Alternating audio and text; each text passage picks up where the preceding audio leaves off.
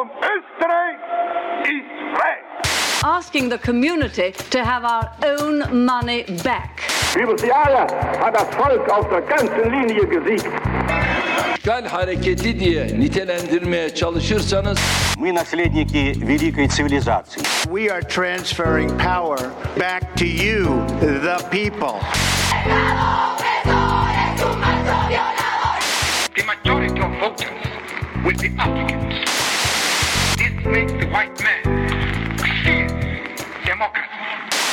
Hallo und herzlich willkommen heute mal wieder bei Demokratie. Mein Name ist Steffi Jahn und mir gegenüber sitzt Nicole Töni. Hallo. Wir reden heute über ein ganz furchtbar trockenes Thema. Oh, Föderalismus heißt dieses Thema. Wenn ihr jetzt bei uns im Studio sitzen würdet, dann würdet ihr sehen, wie Steffi schon der Staub aus den Ohren quillt, vor lauter, dass das Thema trocken ist. Ja, genau so, es staubt. Achtung, nur ein Staubhusten, kein Corona-Husten. Ach ja, diese Corona-Witze, wie werden sie mir abgehen, wenn das ganze Thema vorbei ist? Na, Gott sei Dank bleibt ja noch ein bisschen. So ein Glück aber auch. Ja, aber bevor ihr jetzt ganz abschaltet und, und abdreht und nachdenkt, was machen denn die da, werden wir uns vielleicht doch überlegen müssen, wie wir euch dieses anscheinend so trockene Thema etwas weniger trocken näher bringen. Und zwar haben wir bislang nur so recht abstrakt von dem Staat gesprochen. Der Staat hat da seine Interessen, der Staat tut Dinge, der Staat interagiert auf bestimmten Arten und Weisen mit dem Bürger. Du vergisst dabei das wichtigste, die wichtigste Formulierung, die da oben. Natürlich, die Großkopferten in Wien. Wir sind bitte in Österreich, da reden wir das so. Also, der Staat, die Großkopferten in Wien. Ganz so ist es natürlich nicht mit unserer Staatlichkeit und da kommt jetzt dieser berühmte Föderalismus ins Spiel.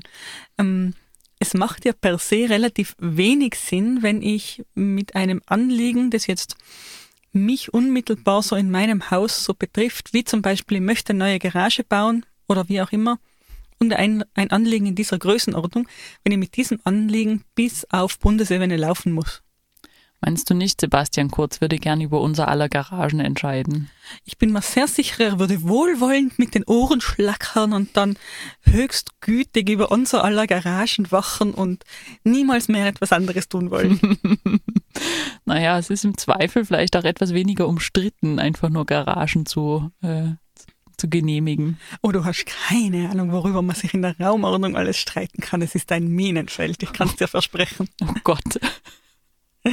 Die Garage des Nachbarn ist um drei Zentimeter zu hoch. Dadurch fällt Schatten durch mein Küchenfenster. Es kann nicht sein und es darf nicht sein. Und ich gehe bis zum Verfassungsgerichtshof, um das zu bekämpfen. Nun ja, zurück zum Thema.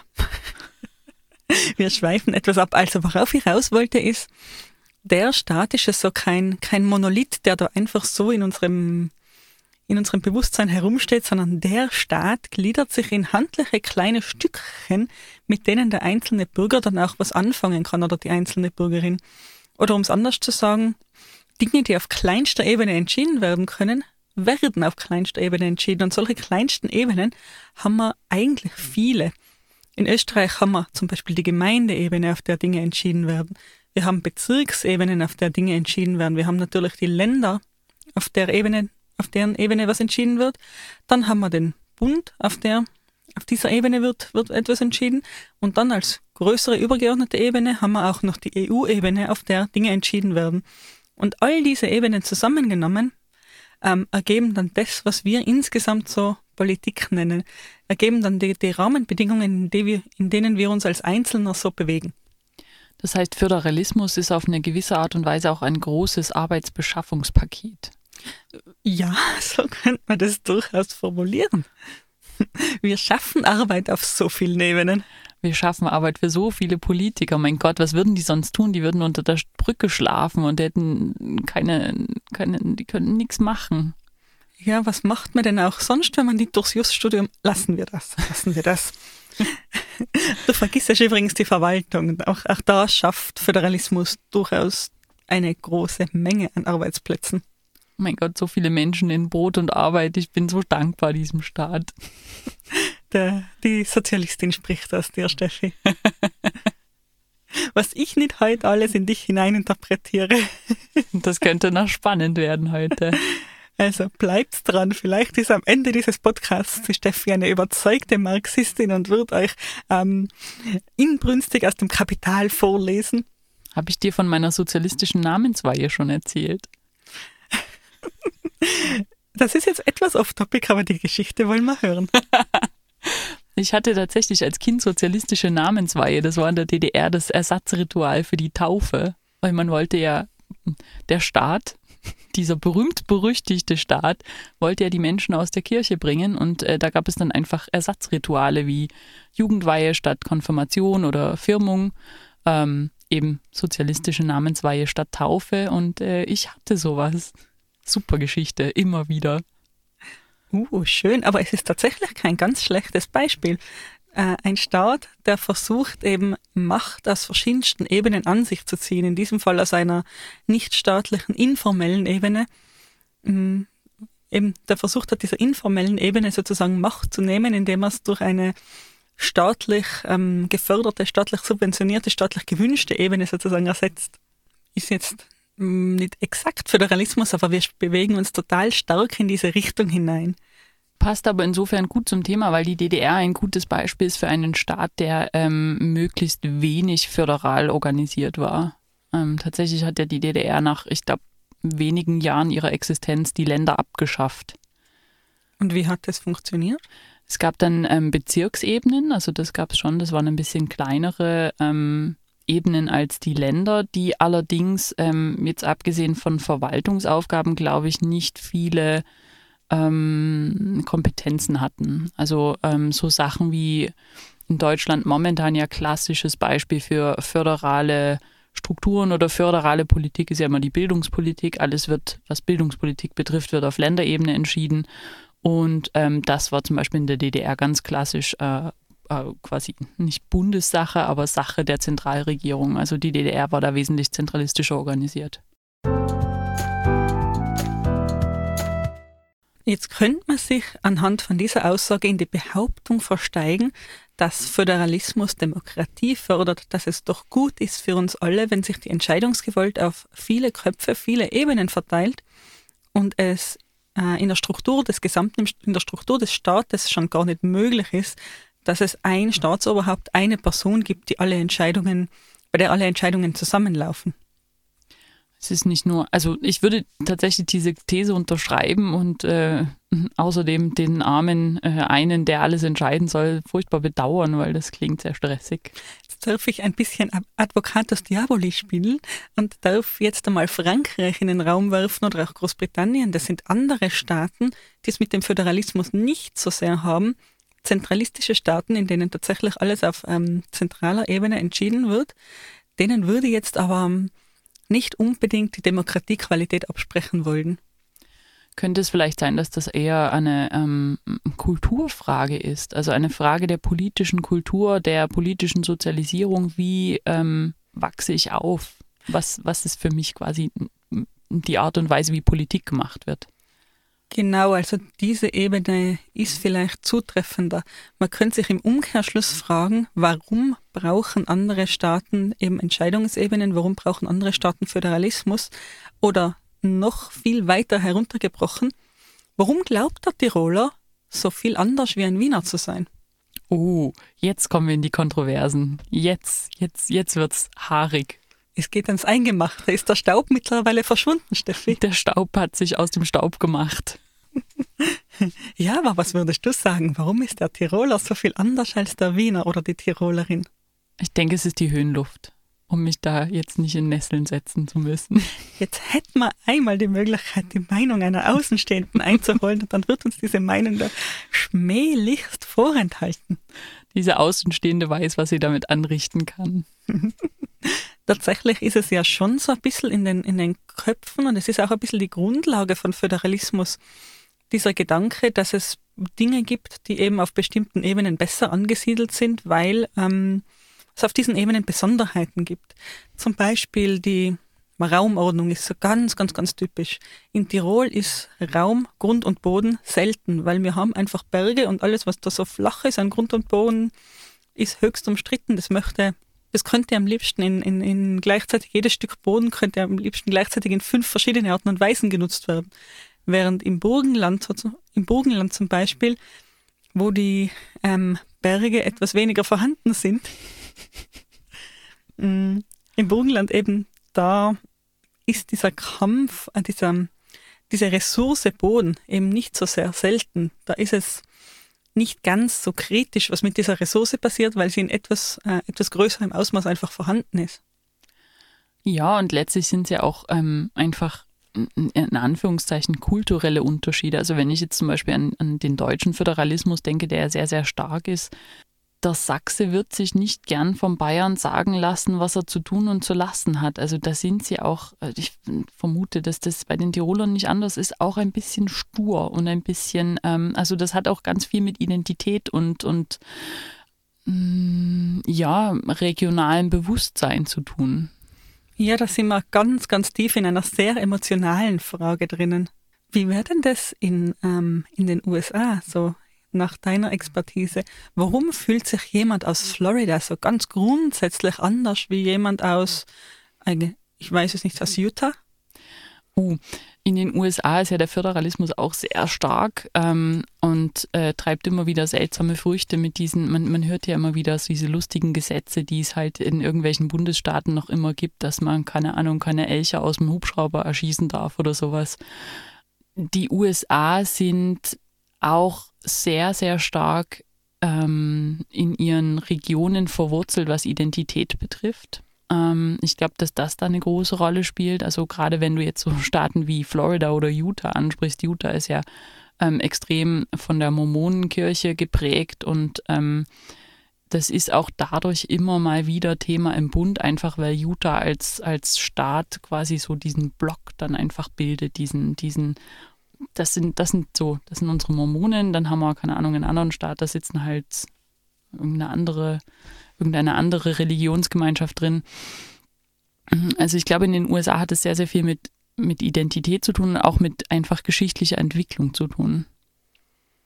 Dann würde man ja jetzt glauben, dass derselben Logik nach unsere Kärntner Slowenen oder diverse andere Minderheiten, die wir ja in Österreich durchaus auch haben. Wir sind ein Land mit recht vielen Minderheiten tatsächlich, dass diese Minderheiten dann eigene, eigene Gebiete bekommen und in diesen Gebieten dann Autonomie haben oder so. Das gibt, diese Bestrebungen gibt es ja durchaus in einigen Staaten. Ähm, also ich glaube, grundsätzlich kann Föderalismus Minderheiten schon sehr schützen ähm, oder Minderheiten ähm, auf einer regionalen Ebene Macht geben, die sie in einem zentralistischen System nicht hätten. Also ich denke da zum Beispiel an, ich komme ja aus Sachsen. In Sachsen gibt es die äh, Minderheit der Sorben. Das ist so eine kleine slawische Gruppe, die eben in Richtung Polen an der Grenze ähm, relativ zahlreich vertreten ist. Also da gibt es dann auch ähm, teilweise zweisprachige Ortsschilder. Da gibt es dann auch Sorbischunterricht in der Schule. Ähm, Sorbisch ist auch tatsächlich offiziell eine Minderheitensprache in Sachsen. Ähm, die sind auch in Sachsen immer noch in der Minderheit, aber eine recht große Minderheit. Ähm, auf bundesdeutscher Ebene redet kein Mensch von, Sachs, von Sorben. Ähm, in Sachsen wiederum sind die durchaus eine gewisse, na nicht Macht, das würde ich jetzt so nicht sagen, aber durchaus ein, kultureller Faktor. Und es hat ja der letzte oder vorletzte Ministerpräsident Sachsens war auch Sorbe. Ähm, und das wäre, glaube ich, eben auf Bundesebene so nicht möglich. Auf Bundesebene wären die einfach viel zu klein. Und von daher glaube ich schon, dass Föderalismus auch Minderheiten schützen kann. Ja, das würde ich auch so sehen. Und das Beispiel, das ich vorhin genannt habe, dass man, dass man dann eigene ähm, Bundesländer gründet, nur für die Minderheiten, das war mit Absicht etwas provokant gewählt. Ähm, tatsächlich soll es ja so auch nicht sein. Das wäre ja dann wieder eine Separierung, Segregierung von ähm, eben Minderheiten. Und das, das ist ja auch nicht das Ziel, sondern das Ziel ist eigentlich nur, dass man eine Einheit hat, also in diesem Fall den Bundesstaat, äh, nicht den Bundesstaat, das Bundesland, auf dem die Minderheiten ähm, ja in einer Menge sozusagen vertreten sind, dass sie eben nicht vernachlässigt werden können, dass es einen, einen gewissen Prozentsatz einfach auch überschreitet, dass sie ähm, ihre Stimme hörbar machen können und nicht ähm, allein schon durch ihre geringe Anzahl in der totalen Marginalisierung verschwinden. Und ich glaube, was man ähm, bei dieser Diskussion auch nie vergessen darf, ähm, ist, dass halt einfach föderalistische Staaten oft einen historischen Background haben, gegen den das entstanden ist. Also Deutschland war ja in sehr im Grunde genommen nie in dem Sinne ein einheitliches Reich gewesen, sondern das war halt immer von Kleinstaaterei und von Unterebenen geprägt. Und ich glaube, dass sich das halt einfach bis in den heutigen Föderalismus durchgezogen hat. Ich denke auch, dass Föderalismus eben ein, ein Mittel ist, um ja, um auch den gesamtstaatlichen Zusammenhalt zu sichern, so seltsam das klingen mag, wir zerteilen den Staat in kleine Stücke, in kleine Einheiten und ähm, geben Macht an diese kleinen Einheiten und das hilft uns dann, dass die große Einheit zusammenhält. Das klingt auf den ersten Blick seltsam, aber andererseits durch die Tatsache, dass eben in der kleinen Einheit ähm, der Einzelne oder die einzelne Gruppierung ähm, eben was zu sagen hat, die einzelne Gruppierung gehört wird, ähm, steigt eben auch die Akzeptanz im gesamten Staat dann gehört zu werden, weil jetzt klar ist, dass der einzelne, das einzelne Bundesland auch die Interessen dieser Minderheit vertritt. Und damit werden die Interessen eben von jeder Gruppierung im Idealfall dann auch ans große Ganze herangetragen und verhallen nicht ungehört. Das heißt, Föderalismus ist auch eine sehr intelligente Identitätspolitik. Das würde ich auf jeden Fall so unterschreiben, genau. Da basiert sicher sehr, sehr viel auf dieser Ebene. Und die Frage, warum, warum wir Föderalismus brauchen, warum äh, der Tiroler anders ist als der Wiener, die ist damit beantwortet, weil er sich so fühlt, weil es historisch so gewachsen ist, weil die Akzeptanz, ähm, die Akzeptanz eher da ist für bestimmte, ähm, bestimmte Gesetzgebungen, diese aus, ähm, aus der eigenen, also, also im unmittelbaren geografischen Umfeld eher zu akzeptieren. Und dann übertragt man diese Identität vom Tirolertum aufs, aufs Gesamtösterreichische. Wobei meiner Meinung nach dieser ganze Gedanke sicher ähm, am Abnehmen ist. Also in einem, in einem durchwegs ähm, geeinten Europa, sage ich jetzt einmal, ist der, ist der Gedanke von regionalen Identitäten, der wandelt sich natürlich schon stark. Wobei ja ähm, Europa explizit auch äh, regionale Identitäten fördert. Genau. Also Europa hat dieses Subsidiaritätsprinzip, also das Prinzip, dass Dinge, die auf der kleinsten Ebene entschieden werden können, auch dort entschieden werden sollen, ähm, hat dieses Prinzip ja explizit äh, in, in diversen Verträgen drinnen stehen. Zum ersten Mal im, eben im Vertrag von Maastricht steht es drinnen, dieses Subsidiaritätsprinzip. Und die EU haltet sich da im Allgemeinen auch daran. Und das wiederum gibt innerhalb der EU den Regionen wiederum Macht, die sie ähm, vielleicht so gar nicht gehabt hätten. Da bekommt jetzt der Alpenraum sozusagen innerhalb der EU eine eigene Identität, eine eigene Stimme und kann für seine eigenen Interessen in diesem Sinne einstehen. Ja, und diese, diese, diese, sage ich mal, Regionenmacherei, darf man das, kann man das so nennen, oder diese, diese, diese Förderung von regionalen Identitäten ähm, bringt ja letztlich der EU auch ganz viel für ihr, sage ich mal, übergeordnetes Ziel von Frieden in Europa. Also wenn ich so dran denke, ganz viele dieser Regionen, die da gefördert werden, sind grenzübergreifende Regionen, wo also wirklich ähm, aktiv dieses ähm, nicht das europäische Bewusstsein äh, direkt gefördert wird, aber eben indem man ähm, die, die regionale Identität fördert, indem man diesen grenzübergreifenden Zusammenhalt fördert, fördert man ja auch im Grunde genommen die Ideen der EU. Genau, aber in diesem Sinne wird eine etwas größere regionale Identität gefördert. Da wird sozusagen der Blick über die Grenze gefördert. Ja, die Menschen, äh, die da im gesamten Alpenraum leben, die sind mir in meinen Bedürfnissen ja nicht so sehr unähnlich. Da gibt es äh, gemeinsame Interessen und deswegen können wir gemeinsam für diese Interessen einstehen. Das ist für mich irgendwo ein Paradoxon, weil du ja, weil man ja ähm, eben wieder diese, diese Lokalidentität, dieses Lokalkolorit stärkt. Andererseits, wie du sagst, es hilft auch der EU, ähm, in den Regionen sympathisch, in den Regionen greifbar zu werden und ähm, es hilft der EU an Legitimation zu gewinnen. Namentlich gibt es im Alpenraum eben, weil jetzt mehrfach davon geredet worden ist, die Alpenkonvention, die ja eben für den Schutz und die nachhaltige Entwicklung der Alpen einsteht. Und die beschäftigen sich zum Beispiel mit alpiner Landwirtschaft, mit Biodiversität, mit Naturgefahren und auch mit dem wunderbaren, ganz kontro kontroversionslosen, nein, ganz disputlosen Thema, unumstritten, das ist das Wort, mit dem ganz unumstrittenen Thema Verkehr. Oh Gott. Reden wir jetzt über den Brenner Basistunnel? wir könnten, wenn du möchtest. Oh ja, reden wir über den Brenner Basistunnel. Oder reden wir generell über die ähm, Frage, was denn wichtiger ist? Ganz provokant, ganz populistisch, ganz plakativ gefragt. Ist es wichtiger, dass die Achse zwischen, ich sage jetzt mal, München und Verona, Venedig, wie auch immer, ähm, diese, diese Achse, die sich da durch Zentraleuropa zieht, diese äh, vitale Verkehrsverbindung, dass diese frei durchlässig bleibt für sämtlichen Warenverkehr, sodass wir innerhalb der EU Güter aus allen, allen Teilen der EU frei verfügbar haben und diese Güter auch genießen können? Oder ist es wichtiger, dass wir den Transit, böses Wort, in Tirol ähm, begrenzen, beschränken? Ist also das Wohl des einzelnen Tirolers, die gute Luft in Tirol wichtiger? Oder ist es der freie Warenverkehr? Und mit solchen Fragen geht es da richtig ans Eingemachte. Ich glaube, das Gefährliche an diesen Fragen ist, dass du genau weißt, wem was wichtiger ist, je nachdem, wen du fragst.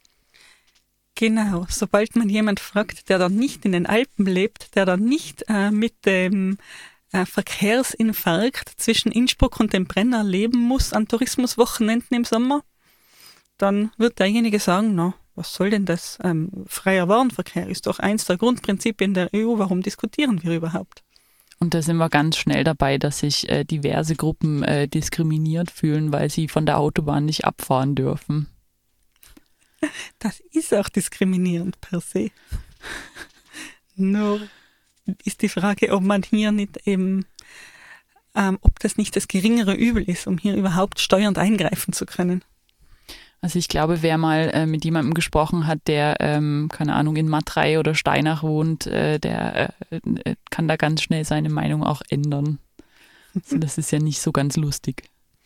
Genau, also das ist, das ist ein ganz, ganz, ganz, ganz heißes Thema, gerade der Transitverkehr durch Tirol, der am besten eben, ähm, das ist wirklich eine Frage, die auch am besten in Tirol oder in der Alpenregion behandelt werden kann. Es geht ja nicht nur um Tirol, es geht ja dann auch um Südtirol, da ist, das besteht das Problem ja genauso, da führt dieser, diese Transitroute ja genauso durch.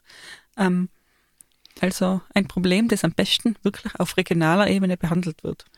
Und nicht zu vergessen, ähm, du brauchst ja auch Anbindungen für solche, für solche Trassen oder für solche ähm, Verkehrskonzepte. Also es ist ja, es ist ja nicht klar, die Regionen, die konkret betroffen sind, aber die Anschlussregionen oder die Anschlussgegenden drumherum, die sind ja da genauso davon betroffen. Und da nützt es dir nichts, wenn das auf staatlicher Ebene, also auf Bundesebene entschieden wird, weil äh, ich glaube, dem Hamburger ist das relativ egal der Münchner hat damit dann schon eher etwas zu tun. Denkst du, es ist dem Hamburger nicht auch wichtig, dass er guten Südtiroler Parmesan auch in Hamburg regelmäßig verfügbar hat? Sage jetzt nichts Falsches gegen Parmesan. Das ist ein, ein Herzensthema. Ich habe im ersten Moment gedacht, du fragst mich, ob es dem Hamburger nicht wichtig ist, dass er auch schnell und einfach nach Ischgl zum Après-Ski kommt. So weit wollte ich dann doch wieder nicht gehen. Das wäre jetzt eine Unterstellung gegenüber allen Hamburgern, die ich nicht wagen wollte. ich schon. Du darfst es. Ich mach's einfach. Genau, aber wo, wir, wo waren wir stehen geblieben? Also beim, beim Subsidiaritätsgrundsatz, wenn ich es schaffe, natürlich das Wort über die Lippen zu bringen und bei der, bei der Feststellung, dass genau ähm, in diesen Bereichen, genau in der Frage, äh, ähm, was sind denn die, die Interessen welcher räumlichen Einheit, wo, wo treffen sich Interessen, dass genau in diesen Bereichen ganz, ganz viel Politik gemacht wird, dass genau diese Bereiche für ordentliche Reibungspunkte sorgen können. Aber wie ist denn das in Deutschland? Was sind denn die Dinge, die typischerweise auf äh, Länderebene entschieden werden? Ähm, also was ich ja vorhin schon gesagt habe, ist ganz, ganz wichtig, ist die Bildungspolitik und Bildungspolitik ist deshalb auch in Deutschland ein unglaublich ähm, schwieriges Thema. Ähm, also egal, ob es da um Sachen geht wie äh, überhaupt einmal einheitliche Schulformen, ähm, ein Zentralabitur, wie es es ja hier gibt, äh, kann man vergessen. Es gibt mittlerweile viele, viele Studien, die ähm, also Rankings aufstellen, so nach dem Motto, naja, wenn du in dem einen Bundesland dein Abitur gemacht hast, dann bist du super und wenn du es in einem anderen Bundesland gemacht hast, naja, dann will dich lieber keine Uni haben. Ähm, das ist aber gleichzeitig ein Thema, was äh, die Länder richtig schön einpacken und bei sich behalten und ja, keinen Zentimeter an den Bund abtreten, abtreten wollen und können, weil es eben genau ihre Machtkompetenz ausmacht. Geht es hier also tatsächlich nur um die, um die Verteilung, um den Kampf um Ressourcen oder gibt es irgendeine Grundlage, auf der man sagt, Bildungspolitik muss in der Hand der Länder sein? Ähm, also in der Verfassung steht, dass, äh, glaube ich, die Länder die Kulturhoheit haben und das umfasst eben klassische Bildungs-, äh, klassische Kulturpolitik, aber eben auch vor allem Bildungspolitik.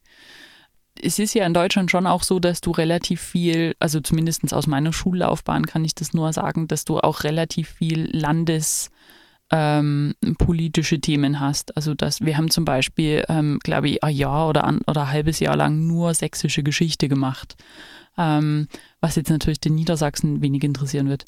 Ähm, und ich glaube, dass da dahinter auch einfach steht, wiederum diese, diese regionale Identität oder diese Länderidentität zu fördern und ähm, so Themen wie oder so, so Fachbereiche wie Geschichte oder was auch immer ein bisschen greifbarer zu machen.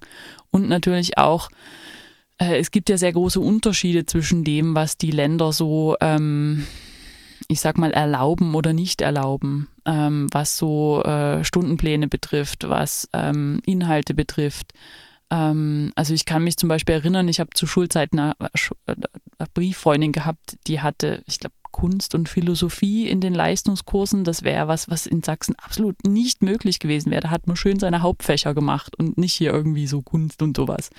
Ähm, ich glaube, dass da ganz viel A an an Identitätspolitik drinnen steckt und an wer wollen wir eigentlich sein als Land und als was wollen wir verstanden werden. Sozusagen dieses jeweilige Bundesland ist technologieaffin, deswegen müssen wir sehen, dass möglichst viele Jugendliche eine technologieaffine Ausbildung bekommen, also viel Mathematik, Informatik, Naturwissenschaften lernen. Da ist weniger Platz für Kunst als in anderen Bundesländern. Ganz genau. Und ich als Österreicherin, ohne ah, das jetzt ganz böse zu meinen, ich darf das so polarisierend dann auch sagen. Ja, ich glaube schon. mit dem, mit, aus dem Außenstehen, aus, der, aus dem Blickwinkel einer Außenstehenden lässt sich das dann ganz leicht. Ich glaube glaub schon, dass man das machen kann. Es gibt ja durchaus, es gibt ja eine, eine Kultusministerkonferenz, also es gibt ja auch dann durchaus Versuche, das Ganze wieder so ein bisschen auf eine Linie zu bringen. Ähm, man nimmt gern Geld vom Bund, wenn es um Digitalisierung geht oder halt das, die paar Groschen, die es da gibt. Ähm, aber ja, also wenn es um Inhalte geht, dann lässt sich bitte kein Land irgendwo reinreden. Es ist ja auch so, in Österreich haben wir ja um die Zentralmatura auch sehr lange gerungen, muss man ehrlich sagen, mit auch genau diesen Überlegungen, dass dann eventuell die Bildungs, also die Qualität der angebotenen Bildung sich auf einen niedrigen Standard einpendeln würde, auf den niedrigstmöglichen Standard im, im, im gesamten in Gesamtösterreich einpendeln würde. Das waren ja damals durchaus die Ängste, ohne dass jemand gesagt hat, in welchem Bundesland denn dieser niedrigstmögliche Standard denn herrschen würde. Aber ich bin mir sicher, es wussten alle, um welches Bundesland es geht. Nein, tatsächlich nicht. Oh. Also ich denke, ähm, die, dass es durchaus sehr, sehr unterschiedlich ist in den einzelnen Fächern, welche Bundesländer in welchen, in welchen Schulfächern, in welchen Bereichen sich da äh, besonders hervortun oder taten oder besonders hohe Standards haben. Ja, aber dieser Konkurrenz, äh, diese Konkurrenzidee, auch wenn ich persönlich sie nicht so ganz nachvollziehen kann, weil ja Bildung nicht wie ein Markt funktioniert, jetzt wenn es darum geht, dass ich Parmesan kaufen möchte. Ähm, aber diese Konkurrenzidee äh, ist ja nicht ganz so von der Hand zu weisen, dass du, dass du also tatsächlich, ähm, das funktioniert ja auf noch kleineren Ebenen auch, dass du in bestimmten Ländern, in bestimmten Städten oder in bestimmten Gemeinden bessere oder schlechtere Schulen hast und dir deshalb vielleicht unter Umständen überlegst, wenn du Kinder bekommst, wo du hinziehst. Etwas zynisch gesprochen hast du jetzt auch Spielwiesen. Du kannst innerhalb ähm, des Gesamtbundesstaates in den einzelnen Bundesländern unterschiedliche Wege verfolgen. Irgendwann wird sich zeigen, welcher Weg denn am besten funktioniert, um ein bestimmtes Ziel zu erreichen. Und dann können sich alle anderen ein wenig an, an diesem Weg äh, orientieren, ein wenig daran anlehnen. Heißt, wir hätten sozusagen in Österreich neun Experimente in Sachen Bildungspolitik gefahren.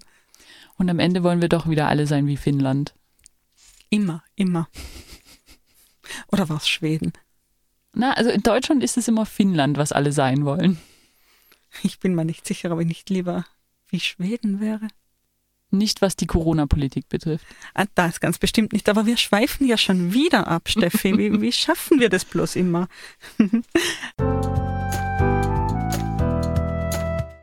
würde jetzt gerne ein bisschen Richtung USA schweifen. Das ist jetzt die Bildungspolitik genannt in Deutschland, zwar als, als großen Zankapfel, als das eine Thema, über das sich die Geister scheiden. Hm, was ist das? Was, ist, was wäre das denn so in den USA? Um Gottes Willen, wo soll ich anfangen und wo soll ich aufhören? Du ähm, kannst den, alphabetisch vorgehen. in den USA wird ja ganz, ganz viel auf, auf Bundes, äh, Entschuldigung, auf, auf Staatsebene, also quasi auf Bundesstaatsebene entschieden, ähm, bis dann mal irgendwann jemand damit vor den obersten Gerichtshof zieht und äh, der oberste Gerichtshof dann eventuell eine, eine gesamtstaatliche, also eine Bundesregelung trifft. Ähm, was in den USA relativ witzig ist, ist, dass ähm, teilweise der Bund ähm, wirklich eine eigene eine eigene Einheit nochmal bildet. Also ähm, wenn ich zum Beispiel an so Sachen denke wie die Todesstrafe, die ist ja auf, auf Staatsebene geregelt, ob ein Staat diese Todesstrafe hat oder nicht und wie er sie ausführt. Und es gibt dann quasi eine eigene Regelung für den Bund. Also würde der Bund, der hat es normalerweise mein letzter Stand ist, dass der Bund zwar offiziell die Todesstrafe noch anwenden könnte, es aber nicht mehr tut.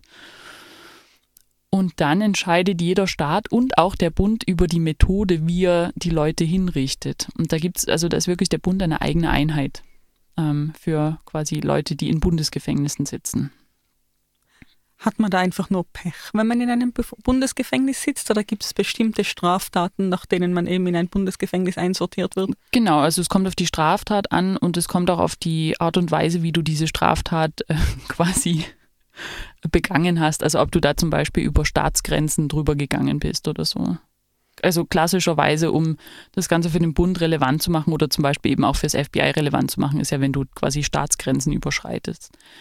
Ähm, die, die Bundesstaatsgrenzen in den USA sind tatsächlich stärkere Grenzen, als wir das jetzt von Bundesländern kennen. Also du hast zum Beispiel auch in jedem Bundesstaat einen eigenen Mehrwertsteuersatz und du kannst teilweise ähm, in einem Staat einkaufen und dir die Mehrwertsteuer dann zurückholen, weil du in deinem Heimatstaat weniger zahlen würdest.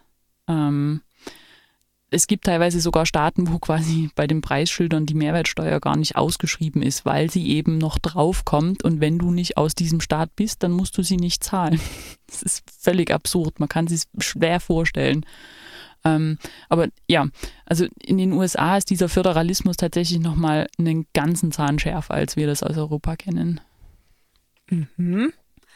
Und da sind wir wieder so ein bisschen, ich, ich bin jetzt geistig immer noch ein kleines bisschen bei diesem, bei diesem Experimentgedanken und mir wird jetzt so auf der Zunge liegen zu fragen, ja, ob, ob man denn jetzt sehen kann, dass in Bundesstaaten, die die Todesstrafe eben haben oder besonders grauslich Menschen hinrichten, dass da dann weniger ähm, weniger Verbrechen in diesen Bereichen verübt wird. Das wäre ja mega spannend für mich jetzt. Das gibt es tatsächlich. Also es gibt Statistiken darüber, dass das absolut keinen Abschreckungszweck erfüllt. Hm, ich verstehe. Aber zumindest, ähm, zumindest wurde die Statistik sozusagen erhoben. Zumindest hat man jetzt Daten dazu, zumindest weiß man es jetzt. Ja, ja, also Daten darüber gibt es schon. Ähm, ich glaube, dass die, dass die USA einfach auch ein Staat sind, der zwar auf der einen Seite diese starke Identität über diese, diese, diesen amerikanischen Patriotismus hat, aber gleichzeitig extrem starke Landes- oder, oder Staatsidentitäten bildet. Ähm, der Florida Man will halt mit seiner, mit seinem Gewehr irgendwie auf Alligatorjagd gehen und das darf ihn bitte dabei niemand stören, während das halt in einem anderen Staat, der vielleicht ein bisschen ähm, linker geprägt ist oder ich denke zum Beispiel an einen Staat wie Rhode Island, wo es halt auch relativ viele so Künstlerstädte gibt und so weiter, die halt relativ links sind. Ich meine, für die ist das halt etwas, was völlig absurd ist, was halt einfach kein Thema ist. Und entsprechend ähm, wird das eben auf, werden da eben viele Sachen auf Bundesstaatsebene geregelt. Sind die Waffengesetze denn auch so ein Thema, weil du das gerade angesprochen hast? Ja. Asch? Ja. Ähm, zumindest in ihrer Ausprägung, ob du, ähm, also ob du zum Beispiel Wartezeiten hast, ob es Background-Checks gibt, ähm, wo du Waffen kaufen darfst. Ähm, also selbst so Sachen wie, wo du Alkohol kaufen darfst, ist auf Bundesstaatsebene geregelt. Es gibt Staaten, da kannst du Bier und Wein durchaus im Supermarkt kaufen und es gibt andere Staaten, da musst du für alles, was in irgendeiner Form Alkohol enthält, in den Liquor Store gehen. Ähm, es ist, und witzigerweise kann man das nicht mal daran festmachen, ob ein Staat jetzt eher links oder eher rechts ist. Ähm, ich habe in Rhode Island, was eben wie gesagt relativ stark Künstler geprägt ist und sehr, sehr links, Ostküstenstaat, ähm, da habe ich für eine Flasche Wein in den Liquor Store fahren müssen, während in Utah, was ja wirklich erzkonservativ ist und Mormonen trinken sowieso keinen Alkohol und überhaupt, da kannst du halt Bier und Wein ganz normal im Supermarkt kaufen. Wo gab es denn da die Rumkugeln? Oh, das habe ich gar nicht geschaut. Ich stelle immer die schwierigen Fragen, es tut mir leid. Ah, beim nächsten Mal werde ich unbedingt aufpassen, wo es Rumkugeln gibt. Und man dafür wohl auch in den Liquor muss. Aber spannend, muss man sagen. Absolut, absolut, ja. Es sind wirklich teilweise sehr absurde Regelungen, die man, die man sich ähm, so als gestandener Mitteleuropäer, der ja durchaus auch seine Erfahrungen mit Föderalismus gemacht hat, ähm, nicht so ganz zusammenreimen kann. Ja, also ich würde jetzt, ich würde das Ganze so ein bisschen so zusammenfassen, dass man im Föderalismus merkt oder in der Debatte, was äh, so Zentralismus versus Föderalismus, dass man in dieser Debatte stark merkt, dass Politik einfach ein Kampf um Ressourcen ist. Ähm, so Entscheidungsgewalt, die eine Ebene mal hat, die gibt sie ja auch nicht so leicht wieder her, sozusagen. Genau, und ähm, vielleicht als letztes USA-Beispiel, weil mir das, ähm, gerade wenn es um die Frage von Entscheidungsgewalten äh, geht, äh, was ich gerne noch bringen würde, ist, wer vielleicht die letzte US-Wahl für, für die Präsidentschaft gesehen hat, ähm, da gab es ja auch so extrem seltsame äh, äh, Geschichten, dass eben ähm, einzelne Staaten zum Beispiel, also es werden ja Wahlmänner gewählt, es wird ja nicht der Präsident direkt gewählt, sondern jeder Staat hat seine Wahlmänner und die entscheiden dann. Und die meisten Staaten entscheiden nach dem Winner-Takes-it-all-Prinzip. Das heißt, ähm, wenn einer äh, drei Stimmen mehr in einem Staat hat, ähm, dann kriegt er trotzdem alle Wahlmännerstimmen. Außer in, ich glaube, es waren Nebraska und Maine, wo tatsächlich die Wahlmännerstimmen aufgeteilt werden. Und das hängt auch mit dem Föderalismus in den USA zusammen. Da macht halt jeder Staat seine eigenen Wahlgesetze. Jeder Staat entscheidet, wie er seine Wahlmänner vergeben möchte. Jeder Staat entscheidet auch, wie die gewählt werden. Auch bei den Vorwahlen entscheidet jeder Staat einzeln, wie er diese Vorwahlen abhalten möchte. Äh, da gibt es ja auch verschiedene Modelle, wie man das macht, ob zum Beispiel äh, jeder mitstimmen kann, ob nur registrierte Parteimitglieder mitstimmen können. Und das ist eben für jeden Staat einzeln festgelegt. Und deshalb ist dieses amerikanische Wahlsystem und diese amerikanische Wahl einfach jedes Jahr so unglaublich kompliziert. Ineffizient, möchtest du sagen? so kann man es auch sagen.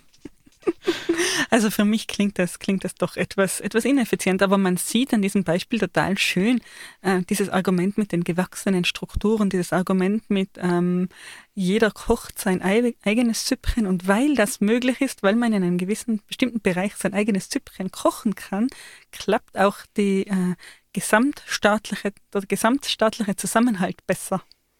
Ganz genau so dieses gute alte, das haben wir doch schon immer so gemacht. Das funktioniert halt auch in der Politik recht gut.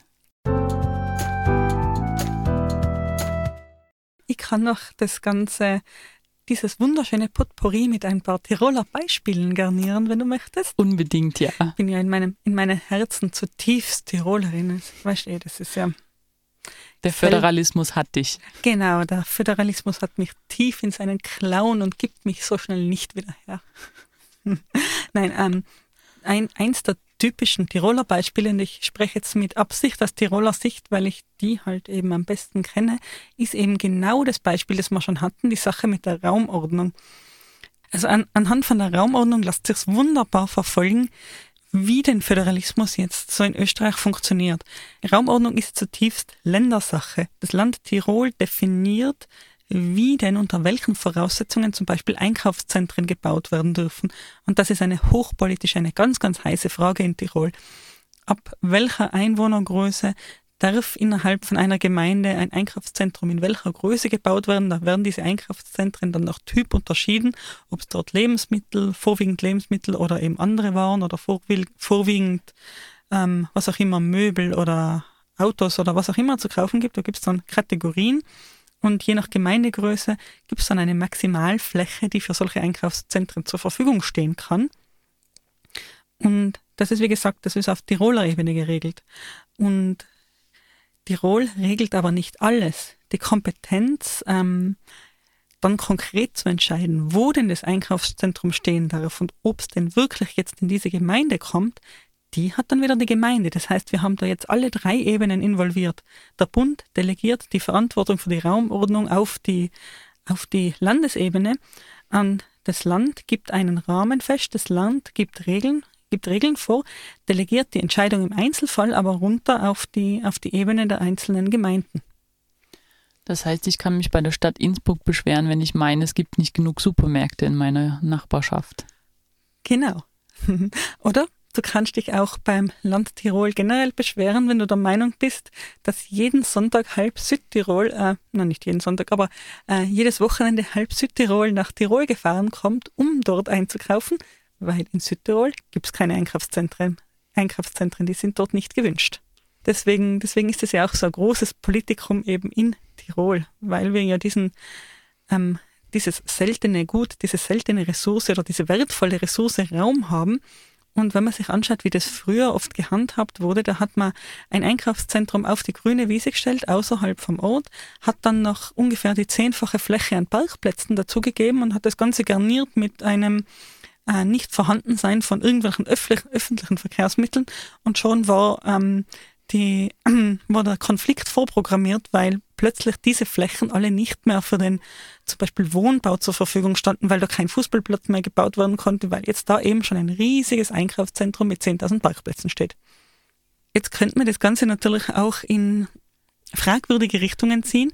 Wenn wir jetzt also ähm, auf der Ebene sind, dass die Gemeinde über den Flächenwidmungsplan entscheidet, der Gemeinderat über den Flächenwidmungsplan abstimmt, dann bedeutet das auch, dass es jetzt dieses Gremium, das entscheidet, ob ich die eingangs erwähnte Garage an mein Wohnhaus anbauen darf oder halt eben nicht. Es ist dann dieses Gremium, das entscheidet, ob mein Freiland, das ich besitze oder auch nicht, ich besitze es persönlich leider nicht, aber auf jeden Fall, ob dieses hypothetische Freiland in einen Baugrund umge umgewandelt wird und so ähm, die Person, die das Freiland besitzt, auf einen Schlag um einige hunderttausend Euro reicher ist, das ist Kompetenz der Gemeinde. Und da spießen sich natürlich die Interessen ganz, ganz stark. Du meinst, dass die Gemeinde dir im Zweifel deine Garage gar nicht genehmigen würde? Was hat die Gemeinde denn gegen Garagen? Dein Auto muss doch auch wo wohnen. Ich persönlich habe weder das Wohnhaus um mir eine Garage und so weiter. Sprechen wir nicht darüber, das wird deprimierend. Nein, was ich sagen will, ist, dass auch diese föderalistischen Strukturen, ähm, die haben total viele Vorteile, aber sie brauchen in sich natürlich dann auch wieder Kontrolle. Genau, damit nicht einfach der Bürgermeister sagen kann, Nicole, nein, du machst dein, du streichst deine Garage blau an, das wollen wir nicht. Letztes Jahr bei den Gemeinderatswahlen, da hast du deine Stimme nicht mehr gegeben oder hast du etwa doch? Du willst damit sagen, dass der Bürgermeister weiß, wen du gewählt hast? Hier finden doch geheime Wahlen statt. Ja, selbstverständlich. Und nachdem ich ein Mensch bin, der meine Meinung niemals in der Öffentlichkeit sagen würde und mich nie positionieren würde, ist es auch ganz klar, dass wem ich meine Stimme gegeben habe, höchst geheim ist. Absolut und auch geheim bleibt, speziell in kleinen Gemeinden. Nein, ähm, das ist natürlich eines der Probleme des Föderalismus, dass äh, die kleinste Ebene, da menschelt es schon mal. Also da ist schon, ähm, da muss man schon aufpassen, dass hier nicht einer gewissen Willkür so ein bisschen Tür und Tor geöffnet wird. Gerade auf Ebenen, wo, ähm, wo ich sage mal, man die handelnden Personen kennt, wo der Bürgermeister oder der Gemeinderat sehr genau weiß, über wessen Baugrund oder wessen Ansuchen er jetzt da entscheidet und sehr genau ähm, über die finanziellen Verhältnisse und sonstigen Lebensverhältnisse der Person Bescheid weiß. Da muss man schon sehr genau aufpassen, dass diese Dinge nicht in solche Entscheidungen eben mit einfließen. Ein anderes Beispiel habe ich noch für dich, der, der Bereich Soziales. Ähm, zum Beispiel, ähm, dieser fällt bis zu einem gewissen äh, Prozentsatz auch in die ähm, Zuständigkeitsebene von föderalen Strukturen, also gerade die Sozialhilfe, das Sozialhilfegrundsatzgesetz. Das ist jetzt mittlerweile äh, stark verschärft worden, da regelt jetzt mittlerweile der Bund viel mehr, aber bis 2019 war da auf ähm, Länderebene viel mehr möglich. Da war auf Länderebene ähm, war es dann durchaus unterschiedlich, ähm, wer wie viel Unterstützung bekommen hat, ob, dann, ob man zum Beispiel von irgendwelchen Gebühren befreit wurde oder nicht befreit wurde, als, sage jetzt einmal, Mindestsicherungsbezieher, in welcher Höhe diese Mindestsicherung ausbezahlt wurde, wie viel es für die, für die Kinder zusätzlich gibt. Ähm, mittlerweile ist es, ist es recht zentralisiert. Um, ähm, was aber nicht zentralisiert ist, ist eben, wir sind wieder im Bereich des Sozialen, ist die Mietzinsbeihilfe habe jetzt wieder ein total schönes Beispiel.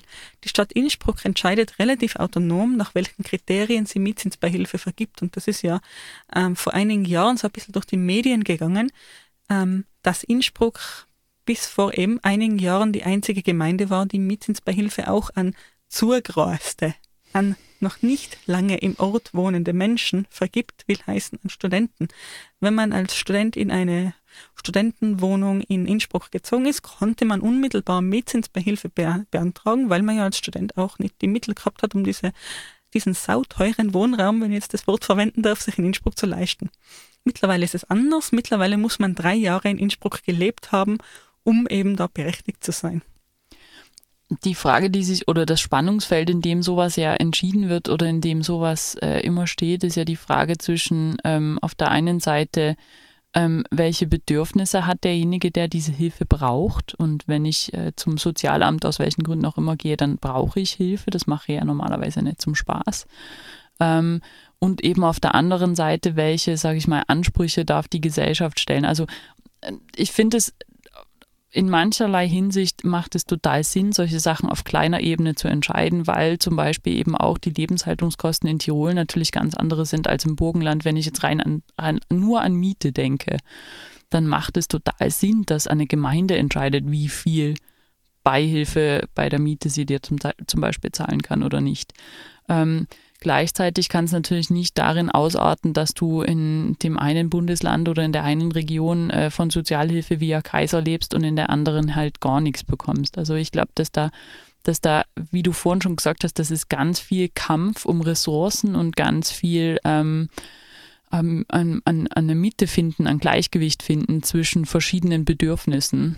Ja, das ist tatsächlich Politik, wo eigentlich jeder irgendwo was dazu zu sagen hat. Da geht es allermeistens um Themen, die den Einzelnen oder die Einzelne recht unmittelbar betreffen.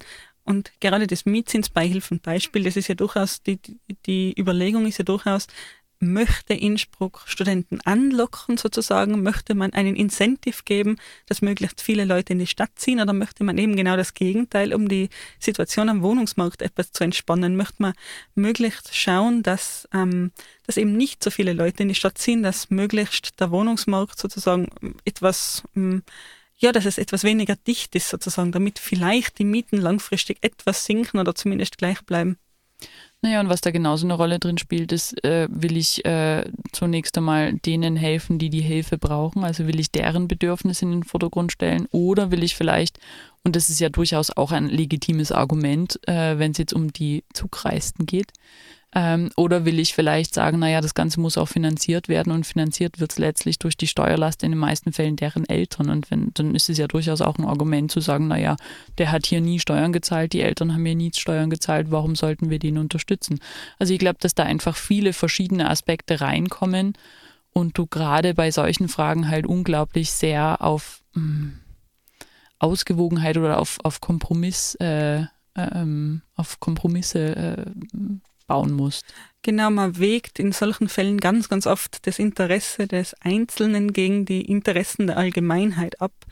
Eben, man würde ja die Landflucht unter Anführungszeichen tatsächlich auch fördern, wenn es in Innsbruck leicht wäre, Mietzinsbeihilfe zu bekommen.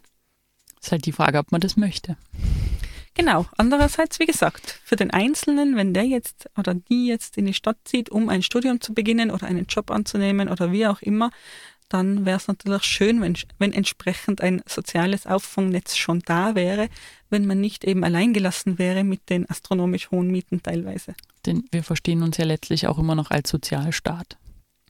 Genau, aber jetzt schweifen wir ein kleines bisschen ab. Lass uns doch zum Thema Föderalismus nochmal so ein bisschen ein, ein kleines Wrap-up machen. Uh. Ein schöner Anglizismus, oder? Absolut. Also lass uns ein bisschen Geschenkpapier jetzt drum rumwickeln und euch weihnachtlich ansprechend das ganze Thema verkaufen. Ich hole schon mal das Schleifchen. Bitte ein grünes. Oh nein, das war jetzt, das könnten wir jetzt falsch verstehen. Bitte ein regenbogenfarben buntes Schleifchen. Mit Goldrand. Immer, immer mit Goldrand. Um also zusammenzufassen, Föderalismus ist wichtig, weil wir Dinge einfach auf kleineren Ebenen entscheiden können, die äh, dort viel näher an den Menschen dran sind. Föderalismus kann ähm, Demokratie durchaus fördern oder Demokratiebewusstsein fördern, weil ich die Möglichkeit habe, direkt oder auf relativ einfachem Weg mitzuarbeiten, mitzuwirken und dabei Dinge zu verändern, die mich auch direkt betreffen und nicht irgendwelche abstrakten Fragen zu stellen. Genau, und Föderalismus bietet außerdem so ein Ventil für diese gewachsenen, historisch gewachsenen Identitätsgefühle, für dieses Wir san mir oder mir san mir. Äh, Föderalismus bietet da eben eine Möglichkeit, dieses, dieses zu kanalisieren ähm, und so die Solidarität oder halt die, äh, die Zustimmung für den Gesamtstaat eigentlich zu steigern und das durchaus eben auch auf EU-Ebene. Das heißt, es gibt gute Argumente sowohl emotionaler als auch rationaler Natur für den Föderalismus. Wenn dieser so gewachsen ist, also es gibt kaum Argumente, künstlich Föderalismus einzuführen, wenn er nicht ohnehin schon besteht. Also wir fahren jetzt dann nicht nach Frankreich und, und überlegen uns dort Länder einzuführen. Das, glaube ich, wird dort auch nicht auf Zustimmung stoßen. Schade. Ich könnte mal wieder Urlaub machen. Wenn ich Urlaub mache, dann am liebsten ohne politische Agenda. Man muss sich doch beschäftigen im Urlaub. Urlaub den Urlaubsagenten. Na, in diesem Sinne, bevor wir, bevor wir euch jetzt zu sehr mit unseren persönlichen Urlaubsplänen langweilen, die übrigens durchaus vorhanden und durchaus toll sind, sollte es denn jemals wieder möglich sein, äh, würde ich sagen, ja, hauen wir den Hut drauf, Steffi, lassen wir es gut sein. Bind mal das Schleifchen drum. Aber ein sehr schickes Schleifchen. Also es war uns wieder einmal ein seelisches Fußbad. Hat Spaß gemacht. Ich hoffe, ihr schaltet auch das nächste Mal wieder ein und schaut mal auf unsere Homepage www.demokratie.eu. Und dann würde ich sagen, bis zum nächsten Mal. Tschüss. Ciao.